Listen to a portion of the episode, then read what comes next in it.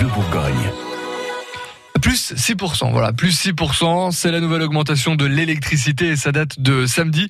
Comme vous êtes malin, vous avez peut-être envie de changer et de faire jouer la concurrence. Et ça tombe bien, l'association de consommateurs UFC Que Choisir lance une nouvelle campagne de contrats groupés pour faire baisser les tarifs. Et Jacques Page a téléphoné à Pierre Guy, vice-président de l'UFC Que Choisir Côte d'Or, pour lui soumettre quelques idées reçues sur le changement de fournisseur d'électricité. Pierre Guy, première idée reçue, changer de fournisseur d'énergie, c'est trop compliqué. Vrai ou faux? Ah non, c'est pas compliqué du tout. Changer de fournisseur d'énergie, euh, vous allez chez le nouveau fournisseur d'énergie et c'est lui qui s'occupe de toutes les démarches vers l'ancien fournisseur. Donc c'est pas vous qui avez euh, des démarches à faire. C'est pas comme quand vous changez de banque ou quand vous changez euh, d'opérateur téléphonique. Là, on peut changer de fournisseur d'énergie à tout moment.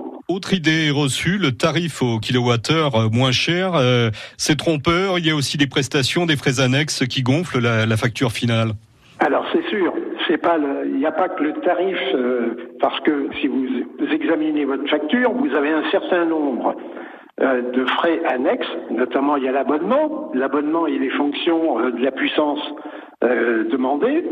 Et puis, vous avez aussi des taxes différentes qui, en plus, relève avec d'une TVA. On ne voit pas pourquoi sur les taxes, on met une TVA.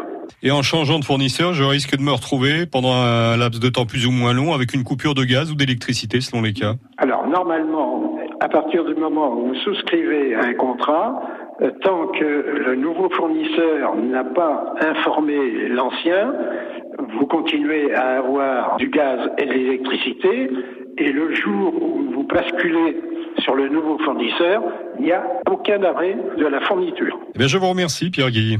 Je vous en prie. Donc, si on résume ces idées reçues, changer de fournisseur d'énergie, c'est trop compliqué. Non, c'est le nouveau fournisseur qui se charge des formalités auprès de l'ancien. Le tarif au kilowattheure, c'est trompeur parce qu'il y a d'autres frais qui gonflent la facture finale. Bah, ça, c'est vrai, hein. il faut se tenir compte de l'abonnement et des nombreuses taxes.